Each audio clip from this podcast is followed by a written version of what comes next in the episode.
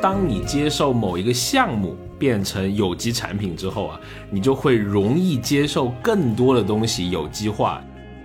我们呢，在那个有机产品上有一个偏食的特征，就是大家说有机菜，我们俩聊的好像都有机菜，实际上啊，大部分花在有机产品的消费上是加工型的食品。嘿，大家好，欢迎来到最新一期的消费新知，我是 Neil。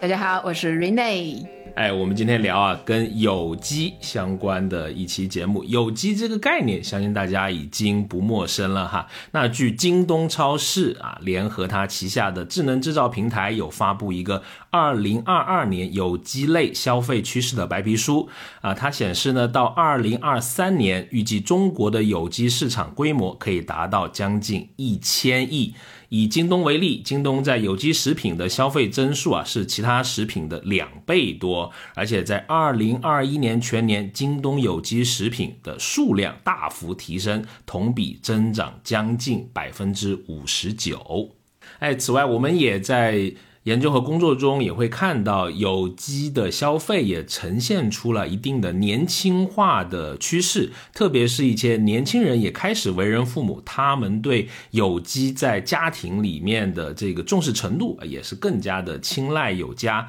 九零后有机用户的规模啊，同比增长了。百分之一百三十四，其中九零后家庭的有机消费增速也达到了百分之八十，越来越多的年轻人似乎愿意为有机生活买单。对的，然后我看这个你提到的京东的这个有机节，然后有机节呢，它还有一个代言人，代言人是谁？代言人是王耀庆。就是他最近在那个，对对对，荧幕上也非常活跃。虽然对吧，他本人是一个年近半百的一位男士，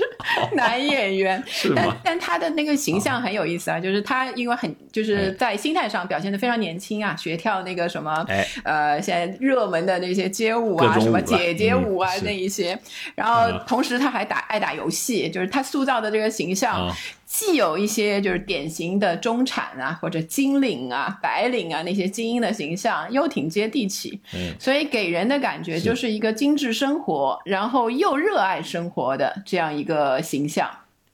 所以他作为这个有机节的代言人，我觉得是越来越往下，就是吸引到年龄比较低的一些年轻人，同时也保持了原来就是消费有机产品比较多的经济上经济能力很 OK 的那一部分人群。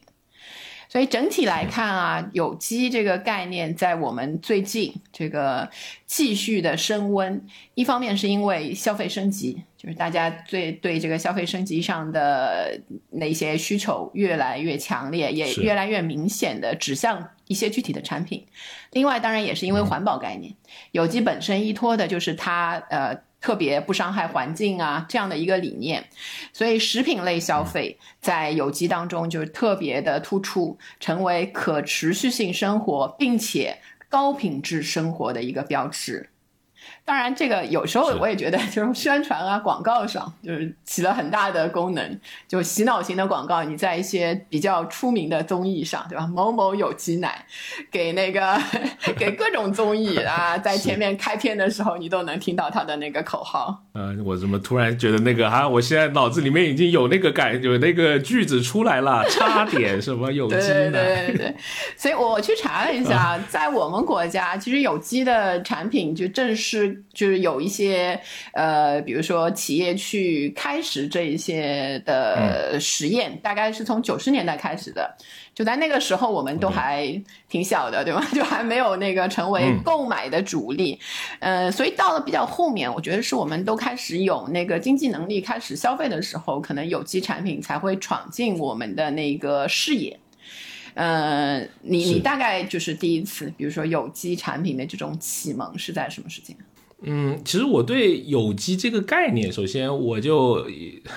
带有一点怀疑吧。嗯，是，嗯，我我老觉得，因为可能你是做这个运营市场的出身，就会觉得这个是不是广告啊，类似这种的，啊我稍微带点怀疑。嗯，那但是我近几年我会开始想会去购买类似有无公害呀，或者是超市里面的净菜呀，类似这种啊，一个是方便，那第二一个是农药残留。我觉得无公害已经差不多了，我觉得已经蛮好了，你不用达到有机的要求那么那么严格哈。那但是无公害已经是一个挺不错了。那比如说，呃，能在我们这个地方在叮咚上面买，有它有一个供港蔬菜的这么一个购买的一个渠道，我觉得就还挺不错的。就是供港的那些呃菜心。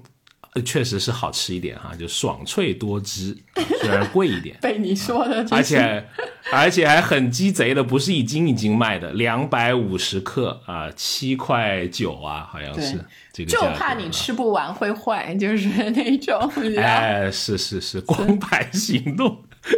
啊，其实是我觉得也有点价格这个游戏，它在它在里面啊啊，那是后面我就好奇去查了一下这个供港蔬菜，因为像我们就在香港生活过嘛，其实之前我没有这个概念的。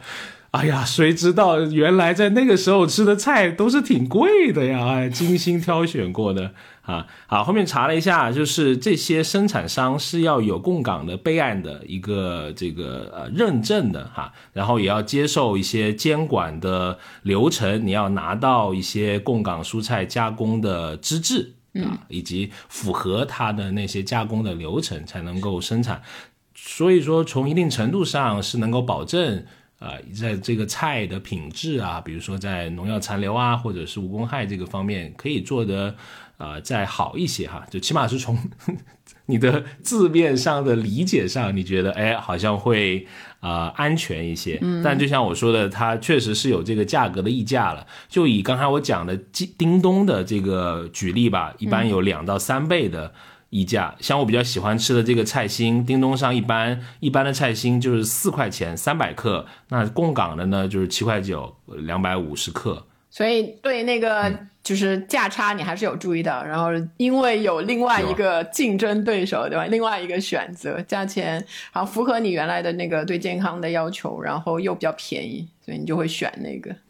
我现在其实也是比较多在叮咚上，因为有很多有机的产品的选择，你愿意买有机菜的时候，在那还有的挑一下。哎，一般买点什么？我现在的话，现在啊，我现在最爱买的就是它的有机生菜，我觉得特别好吃，就是就个人个人口味，因为我有一道拿手菜叫蒜泥生菜，就是被广大的群众朋友对吧 称赞，号称比那个饭店做的还好。然后我就曾经试过用不同的那个生菜做，就普通的。供港的，还有这个有机的，做下来就是有机的受到的赞誉好像最强烈，所以我现在就瞅准了这个生菜买。然后其他如果往前想一想，那个买有机菜的历史，有有机的东西的历史的话呢，好像十年吧，十十年多以前，可能第一次去进口超市的时候买过一个那个有机的牛奶。就那个时候，好像有机食品还不是那么的嗯方便看到，感觉上对对对，可能也比较早。当时我一度就是会觉得那个有有机的产品会跟进口产品划上等号，一个感觉好像没有什么国产的，都是这些就是舶来的产品。然后吃喝那个牛奶的话，就觉得还好。不太浓味道，就没啥特别的感觉，就但价钱还挺贵的那个时候。是现在发现那个有机牛奶进口进来，其实也挺便宜了，可能就是因为各种税啊，或者是整个的环节上的收的钱少了，所以现在还能还能那个负担一些。以前会觉得是一个蛮奢侈的，买一个是有机的那个牛奶，哎，就是就是三三四十，可能买一个五百毫升还是三百毫升的。嗯，哎，你吃那个有机的东西，口感上会有区别吗？怎么说呢？你这么一说，好像又会觉得它好吃一些哈。因为我觉得可能也有一个这个价格的这个蛊惑啊，老，因为我还是相信一分钱一分货的。只是最近这两年，哎呀，有一些事情好像又有点动摇我这个东西。但是从根儿上来说，还是觉得一分钱一分货吧。嗯，哎，我可以跟你分享一个。刚刚你不说我第一次吃有机食物吗？我不太记得第一次了，但是我记得之前到美国的时候有看到第一次去参加那种有机农夫集市啊，给我的印象还是挺深刻的。啥样？就是他们的有机食品，就是是融入生活的。嗯，怎么说？就路边有人跑步，跑跑步跑到那里啊，搞一个什么胡萝卜汁儿，然后喝一下，对对对，对吧？也不会有人拍一下发一个朋友圈，就他已经过了那个，他过了那个阶段了。就像我们去菜市口，呃，不是菜市口，有点可怕，就有点像我们去这个菜场买菜一样，就是一个很正常的。啊，这么一个行为啊，然后又因为那个时候还是抱着这个啊，就是学习的这个态度嘛，我去了很多的公司去看啊，然后呃那时候就去了一个 Whole Food，嗯。啊，就是这个后面被亚亚马逊收掉的，哎，这么一个以有机啊、无公害啊什么食品著称的哈，就它里面的东西确实哎有点贵，确实有点贵 啊，然后。呃，它的体量还是挺大的，现在在北美加上英国有超过五百家店吧。我看那个有机的这些产品，在美国的肯定是接受程度最好的，因为也比较早开始，就是在我国是目前就是发展的速度最快的。因为我们人口基数在这里，一旦也进入了我们的生活方式之后，其实那个量起来是非常惊人的。那我自己的话，我觉得如果也说回你刚才那个有机菜的味道的话，我后来想了一想，就是说我那个有机生菜为什么比较好吃，我自己吃也比较好吃呢？就因为那个有机的生菜的话，它洗起来特别方便，你知道，特那个有机菜都很干净。所以基本上你一两次调一下就行，基本都是净菜对对对，然后你买一些地里刚弄起来的菜，你可能就是有时候讲究一点，可能要洗五六次，哎呦烦死了！就是如果走那个风格的话，那是原生态的那个风格的话，所以我我有时候做这个有机有机菜的时候，心情会比较好，因为清洗方便，你只要就是想着怎么做它就可以了。然后整个那个制作的过程，心情好了，吃饭的心情自然一样好。然后你就会觉得食物特别美味。所以这个有机菜味道有时候也是跟心情相关，所以我去查了一下，就是关于有机菜的这个味道是不是会比较好，这些上面的科学上面的那些论点或者证据呢，还没有特别丰富的。唯一有一个双盲试验，就是在期刊上发表的，就会发现说有机的橙汁确实会比较好喝。双盲试验就是你不告诉他喝的是什么，你就是让他喝完你就打分儿，或者你就说哪个好吃。但牛奶没有，牛奶确实没有，真跟我的那个感觉是一样的。另外呢，有人还有好事者还发现，对吗？野生的鸟类不会说谎，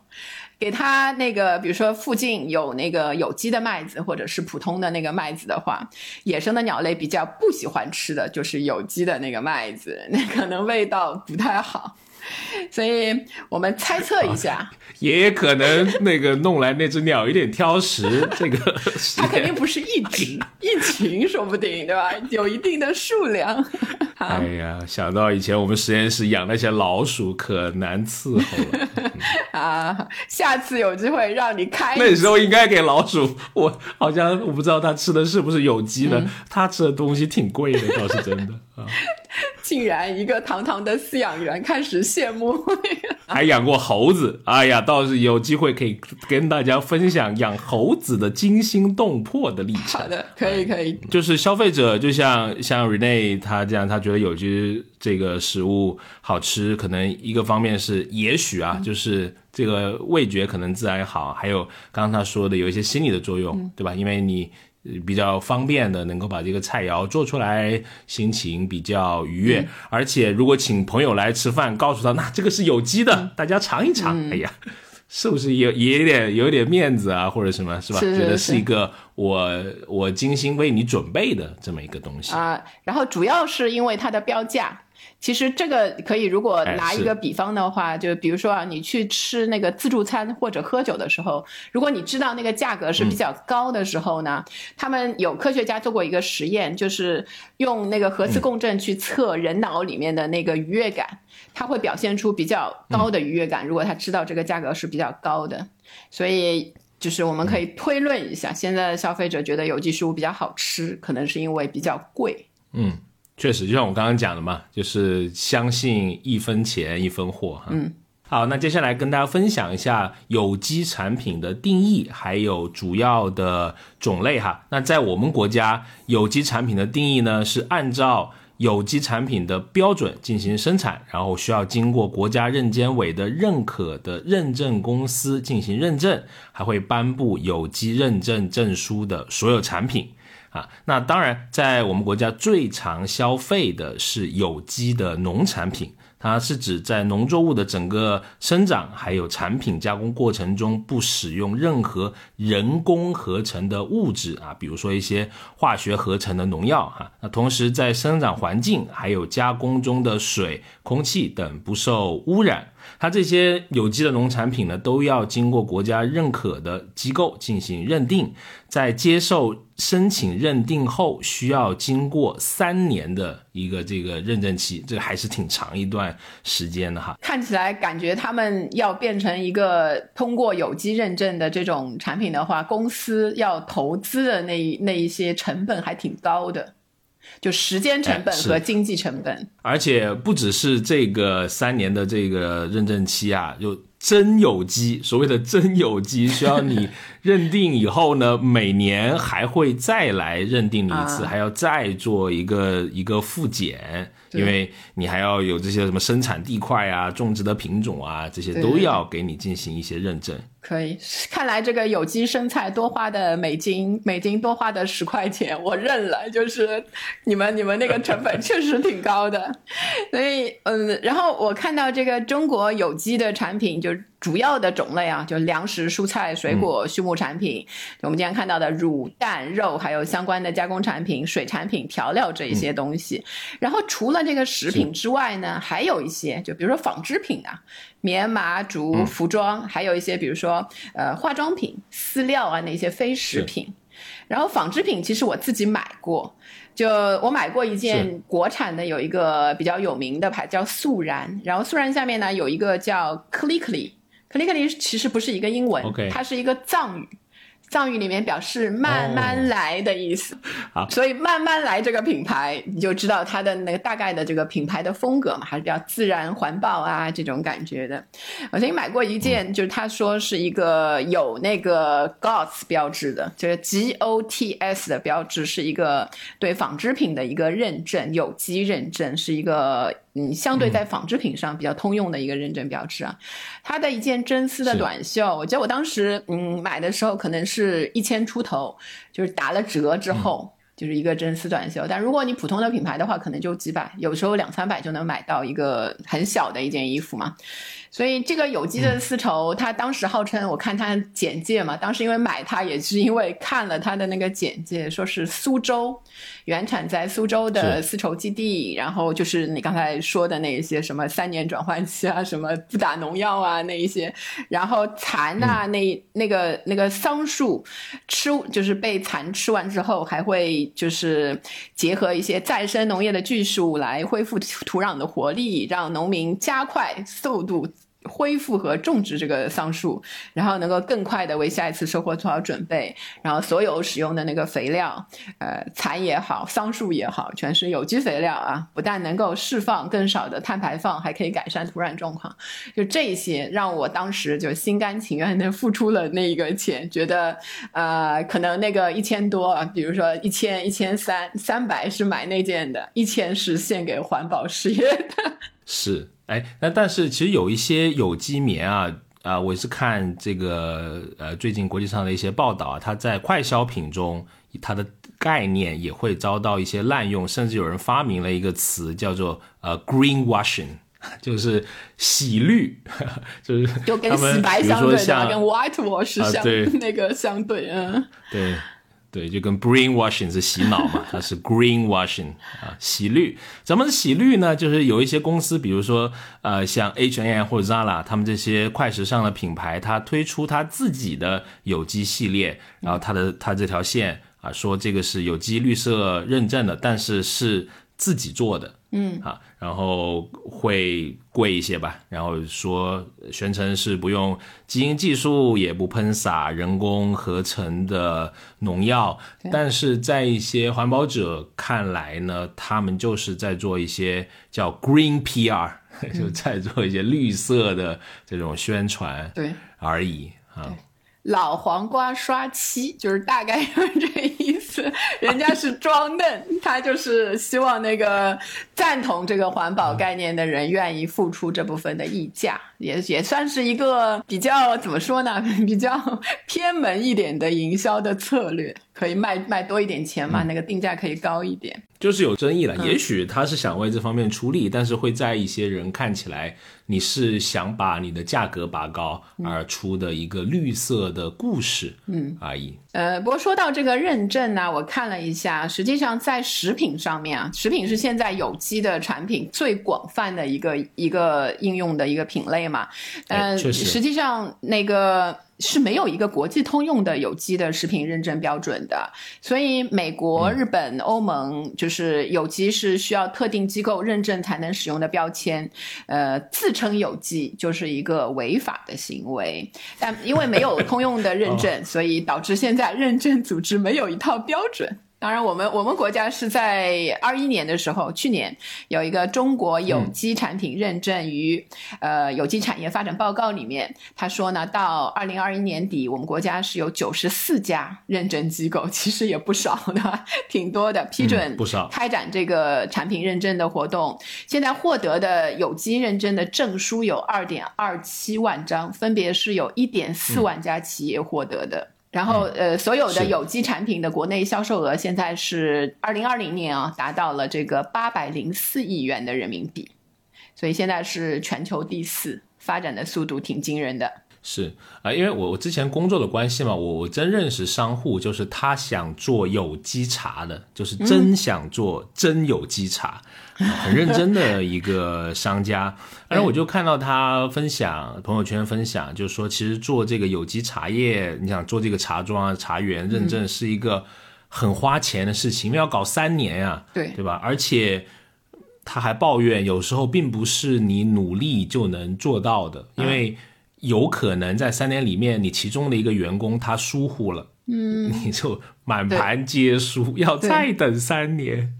啊！而且不一定，因为他要等到你那个土壤啊有那个呃它的这个能力恢复了之后，才可以。就等于养养那个土要养三年嘛，让它原来就是比如说化化学就养三年不一定不一定能得到，就是就就蛮那个的。哎，是不是会有一些另外的产业就是？可以在这个规定的，比如三年里帮你那个土地啊什么，就有一些衍生产业认证的那些辅助，就跟那个考研参考班那个那个考研辅导班的那个意思。是专做有机认证二十年啊，是也也许有吧，因为可能想走一些比较高端的这个，毕竟它有溢价的这个诱惑在嘛。嗯，你就再往再往下想，你说这些有机产品它的溢价来自哪里呢？你觉得？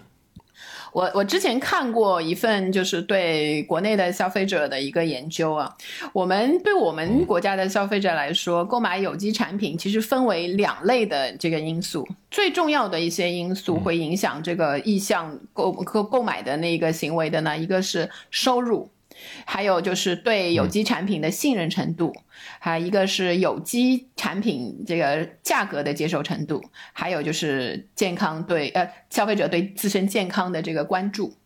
所以这四样是会直接影响到的。还有一些就是原本可能认为会比较那个重要的，就比如说消费者的年龄、教育水平、对环保的关注程度，实际上是比较轻微的。就大家买那个有机的，可能跟收入有关，跟信任程度还有这种价格啊、健康有关更多一些。是，所以可能呃，健康是一个挺重要的一个权重的指标，是是消费者购买有机的时候哈。嗯。而且很有意思的是，其实很多呃宣传自己是有机食品的，它往往是强调的是食品的安全性。并没有特别强调说它的营养价值。嗯，好像研究，嗯，去分析，比如说有机牛奶和那个普通牛奶，有机的，比如大米和普通大米。并没有特别强烈的那些参数会表明说那个有机的，它实际上都是一样生长出来、自然生长出来的东西，只是呃更重要的，我觉得有机的产品会指向一个更安全的产品，因为这几年就是。大家大家对这个食品安全的焦虑其实还蛮高的，就比如说啊，食品残是对那个食品上那个农药残留的那一种恐惧，呃，最近我又看了那个关于百草枯的。那个新闻有一个女生就是不幸，就是还有之前还有一些那个农药造成死亡，就不管主动和被动嘛，还是挺多的。所以这这这个大家就有点慌，就感觉那个如果采用了农药，然后我又没洗干净，我可能也会对这个身体造成比较大的那个伤害。就像我家，我家就是买了各种洗菜的东西，就是我说除了那个有机菜，其他来的那个菜嘛，呃，家里人都会用那个洗菜盐。还有专门的果蔬洗涤剂，其实我我我后我自己会感觉这个东西其实也是一种负担，洗完不知道有没有残留啊。但大家好像最顶端的那个恐惧还是在农药，所以情愿用其他的洗涤剂去洗它，情愿吃那个洗蔬菜。对对对，好像两 两害来相衡，就是取其轻的那个感觉，呃。然后，所以就是有机有机的那些农作物的话，它就会宣称会根据作物和季节的不同，使用的是一些什么呢？大蒜汁、韭菜汁、辣椒水、烟叶水，就听上去都很自然，对不对？来替代这个农药，预防害虫。呃，如果从经济学上来说啊，其实农药是比较便宜的，相对来说哈，那没错。而且全球现在使用的农药有一千多种嘛，那我觉得人们刚你说的对食安的这种呃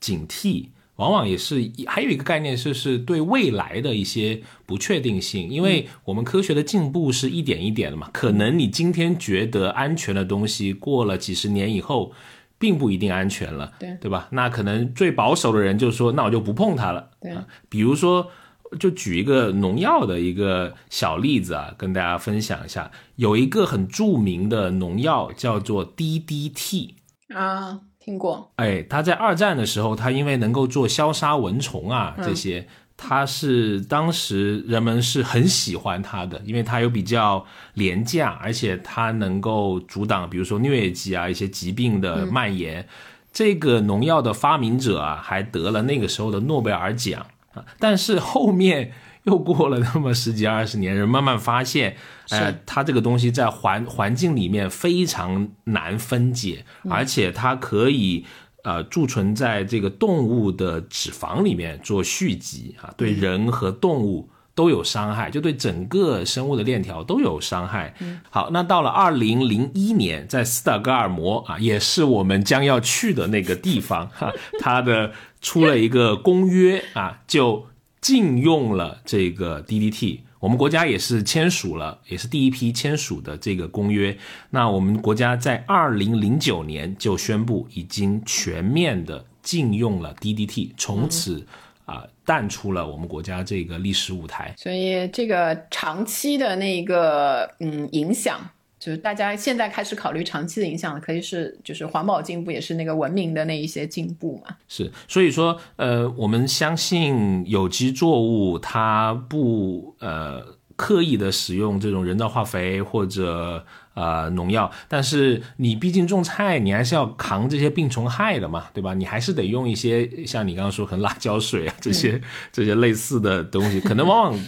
成本更高，而且产量还反而低。对这个很有意思，我其实我观察到嘛，很多那个有机产品啊，就有机奶，尤其你回忆一下，他都给你讲个故事，就说原产地是什么样的，就力图让你说服你去接受，真的三年养地，就是我花了很多很多的成本来保护这个环境，然后产出的这个这个产品又是无害无残留，然后健康的这一些，所以他首先还是在宣传的时候用这种讲故事的形式。也算是内容营销，因为消费者会为更高成本的付出买单。是有些消费者哈啊，就比如说啊，我们为了录这个播客哈，我要跑三点六公里到我附近唯一一个有 WiFi 上网的地方，拨通远在一万五千公里外的 Rene 老师，艰难的连上线来录这期东西，你就会觉得，哦呦，挺辛苦的，值得多听两分钟。对对对，差不多是这么回事儿。好，接下来呢，我们就来聊一聊我们看到的消费者在有机产品上的一些消费趋势。其实之前我们在做的一个研究，就会看到有三个主流的趋势：城市下沉、家庭为主，还有一个年轻化啊。那比如我们之前有做过一个二十五到四十五周岁新线城市女性的这么一个。啊，研究那在发现呢，在他常规购买的贵价食品比例里面呢，有机蔬菜啊可以达到超过四成的。比例，然后其次呢是百元以上的海鲜，还有进口的水果啊、零食啊、牛奶这一些。对，嗯，补充一下，这个新县城市的女性就是指那个比较小城，但是比较富裕的那些城市的那个女性，所以在他们那个购买的食材当中，其实有机的那个食品的比例在慢慢的增加。确实，而且其实我们也看到。比如说身边一些朋友啊，也会什么去哪个地方弄块地，对吧？像我知道你们上海在崇明去去搞 包一小块地，崇明岛其实自己也不种的，就是包给人家种，然后呃，多多少钱啊？这个是种的话，好像是你每一年要给他钱，可能几千块吧。但你的那个能拿到的就是呃，他平时帮你照顾那些地，然后可能定时的可以拿一些那个结出来的蔬菜。回去，然后也作为一个，特别是适合有亲子的那个家庭嘛，你们就是可以呃付完钱之后啊，一两个月去一次崇明，因为崇明还是稍微有有一种度假的感觉。就又没有出上海市，是，然后在在近两年，比如说就对那种学生的出出省出市管的比较严的情况下面，还是一个比较好的选择。哎，确实有点像一个亲子活动了，对吧？如果是家庭的，对，其实除那个说到崇明，还有一个就是上海有一些有机菜的农场。我以前记得我家曾经订订过那个，它是那种包月、包季、包年的那个形式。就比如说啊，就是呃，如果他那个每隔一周或者每两周会给你送一次菜。大概就是什么一个叫一个蔬菜包，就只有蔬菜啊，就萝卜呀，有机萝卜呀，然后有机什么南瓜呀、菜心啊那一些，有一些是比较容易储藏的，有一些是不耐储藏的，就反正就给你一堆，然后一个 一个月有时候是多少钱？如果尝试，我记得第一次它有一个尝尝鲜包就很便宜，可能三百多就可以给你每周送一次这样。但到后面就如果一年的话，我记得要五六千啊。那个时候我我家订的是类似，嗯，我不知道这家公司好像现在还就叫多利，然后每周给你送这个蔬菜。好吃吗？就感觉还是差不多。它其实那个有那个有机菜跟我想象先有一个 A，就感觉好像，因为因为花了钱啊，也有可能那个时候的观念吧。我觉得跟那个时候观念，呃，那个时候的外面买的那个农贸市场或者超市的菜更便宜。现在感觉那个价差小了，尤其在那种平台上能买到了之后啊，那个价钱好像稍微。下来了一点，而且说实话，他一周两周给你送一次，有点跟我们中国人的这个吃蔬菜的观念、煮饭的那个习惯啊，因为要吃新鲜对，这个你冰箱里放个三天，我就觉得该扔了。就即使即使他说有机菜的那个保存啊什么又会好一点啊之类的，其实 总觉得不太新鲜。是的，为了这个，可能还得弄个双开门的冰箱。哎，怪不得，原来是因为没有买冰箱啊！你这个点可以。啊，高端冰箱还有很多储藏，什么说啊，有更多的什么锁鲜功能，可能是，就是跟我们之前说的，跟那个受到这个对有机食品的信任程度啊，价格接受程度啊，还是比较有关系。对对对对。然后，呃，在人群上呢，还有一个就是刚才我们说的，嗯，家庭为主，年轻化，所以年轻的父母这个群体上，还是挺愿意花钱的。除了就是自身健康啊那一些的话呢，儿童的有机产品的市场其实是现在一个比较潜在很有潜力的市场。大家嗯现在耳熟能详，比如某某有机儿童奶，就是从娃娃抓起，小孩小孩就是可能你你那个自己自己吃，从小就是吃的就是有机奶，哎他。他就不觉得有其他的奶，有没有这种可能？然后像那个儿童的有机酱油，就是它的价格就是普通的四倍，就是我我我特地去看了一下，不便宜。然后，呃，另外一个比较明显的趋势呢，就是线上和线下在加速融合。然后，消费者的这个有机菜消费消费习惯呢，在养成中，在接受观念的那一些人群，慢慢的，他有一些固定的习惯了。呃，但是中国消费者很有意思，嗯，我们呢，在那个有机产品上有一个偏食的特征，就是大家说有机菜，我们俩聊的好像都有机菜，实际上啊。大部分花在有机产品的消费上是加工型的食品，而不是我们真的说的这种蔬菜，就刚从就没有经过加工。对对对，以那个二零一九年为例的话，加工产品的销售额是我们国家的有机产品总销量的百分之九十三。实际上就包括一些，就像牛奶啊、奶制品啊那一些，这些都是属于加工制品。还有像酒类啊、有机的酒类或者茶叶啊那一些。那然后有机婴幼儿配方奶粉方面的销售的比例特别大。就是这可能也是一些综合因素的影响，然后植物类的产品排在第二位，就比如说，呃，很多人都对这个有机菜有兴趣，所以基本上那 百分之七可能都是买这一类的，但是呢，就普及性不高。即使是疫情，就一九年之后，其实有一个疫情方面的影响，大家对这方面的兴趣啊、购买的那一些都在升高，但可能占就是嗯很少，就是有部分的人可能完全转向有机菜，但是更多一些比例的人可能还是普通的蔬菜或者绿色无公害那些都买，然后也兼顾有机菜的购买。而且有一个点蛮有意思的是，就当你接受某一个项目。变成有机产品之后啊，你就会容易接受更多的东西有机化。就我看到一个生鲜平台发布了一个有机菜的报告哈，啊，他说里面这个有机调料菜怎么讲？就是我们平常炒菜用了什么葱姜蒜啊、香菜啊这些哈，在有机菜的销售占比从二零一四年的只有万分之四增长到二零二一年的百分之九点二。哎，这也就意味着有一部分的消费者先有机起来了啊，这个需求，呃，就是武装到了牙齿，葱姜蒜也得有机了。是这一点我没有想到哎，这个哎，我下次去搞一点，是不是那个 我的那个蒜泥生菜还可以有更一步，就是加加加加奖的你看就破功了吧？生菜有机，这个蒜没有机，蒜也是有机的。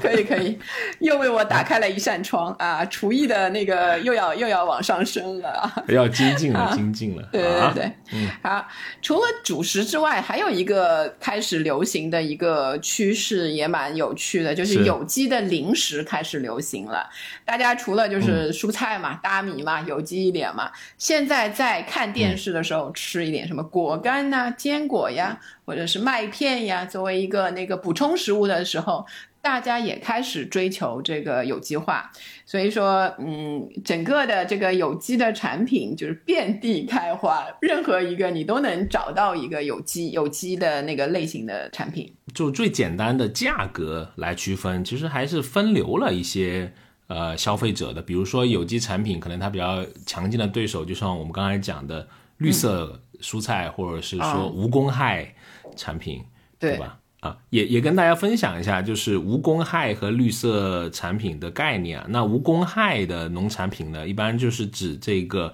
产地环境、生产过程还有产品质量需要符合国家有关的标准和规范的要求。哈，那它在生产过程中呢，是允许使用一定的农药和化肥的，但是呢。会严格一些，不能够使用国家禁止使用的高毒和高残留的农药，就是它在农药的残留上面，呃，是有一定的要求的哈。那绿色食品呢，啊，会是指。在这个生态比较好，然后按照绿色的食品标准生产，实行全程的质量控制，并要获得绿色产品标志的一些相关的啊农产品或者相关的这些产品啊，它也是。可以使用农药和化肥的，但也同样是对用量还有这个残留量是要有规定啊。据说是会比无公害的标准还要严格，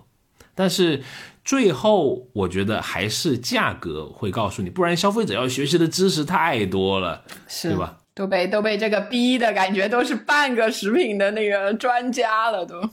是的，先拿手机查一查，这个是无公害绿色还是有机，都懵掉了。最后只能看这个五块五，那个六块五，这个十五块，还是选择中间那个吧。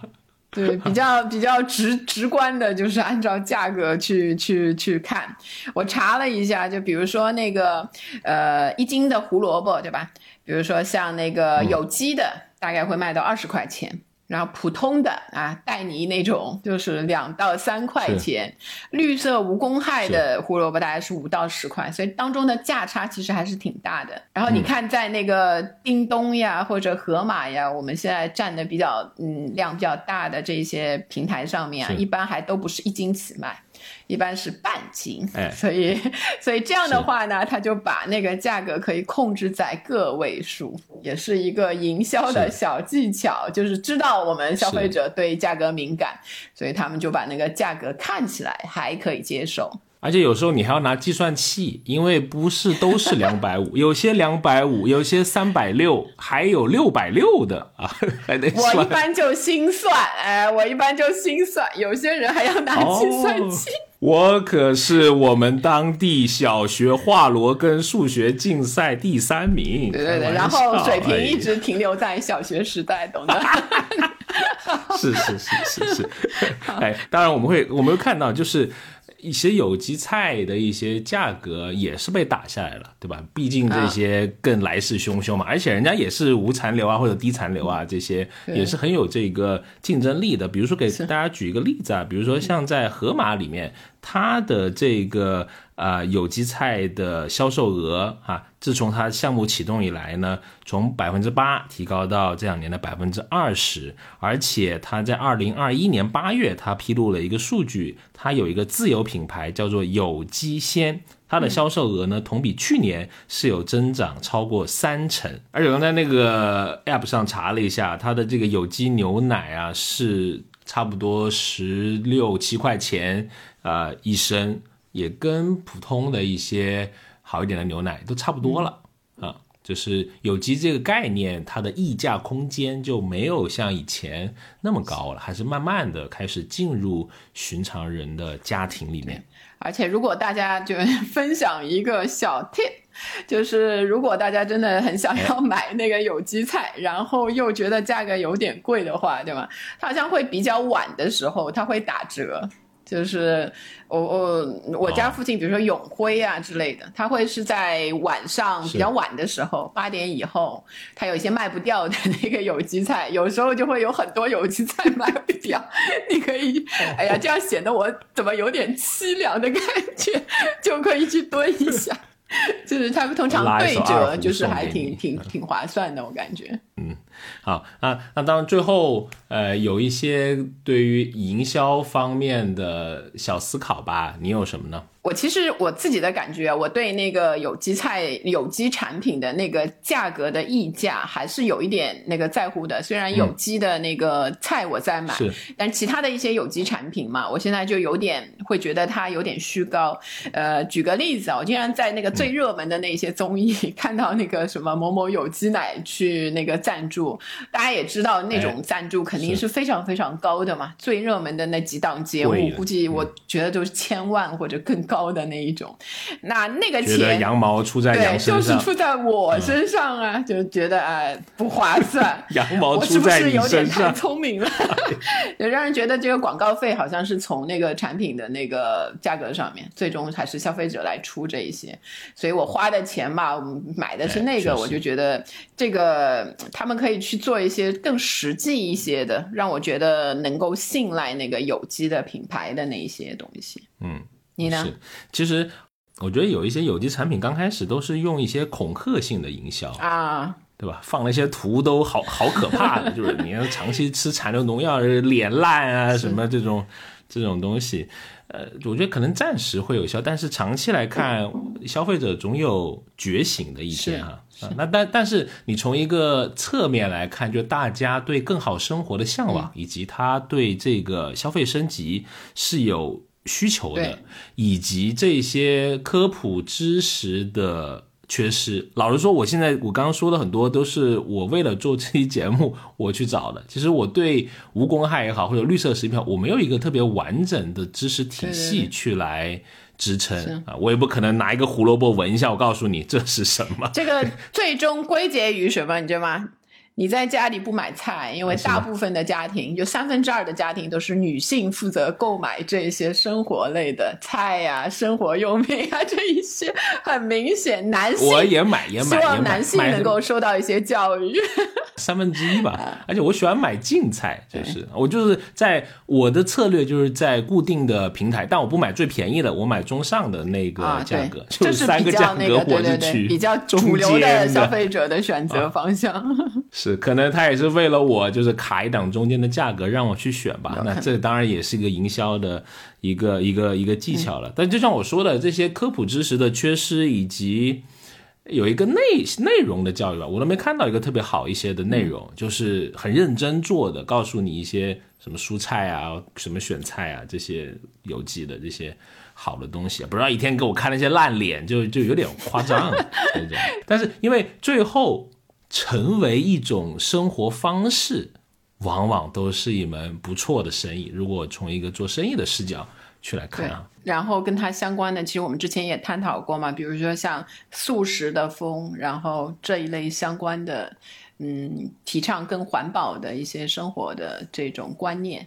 其实一旦接受了，会是有非常深远的，你一整套的东西可能都会往这个方向倾斜。是。好，那我们这期聊有机的节目呢，就到这里。如果你也喜欢听类似关于这些消费的新数据、新趋势，以及我们会分享在研究工作中看到的小洞察，欢迎关注我们消费新知这档节目，每周呢都会为你分享一期。好，那期待在下一周继续在空中相遇。好，拜拜，拜拜。祝大家新春快乐，幸福平安，新的一年虎力全开！各位听友，下期见。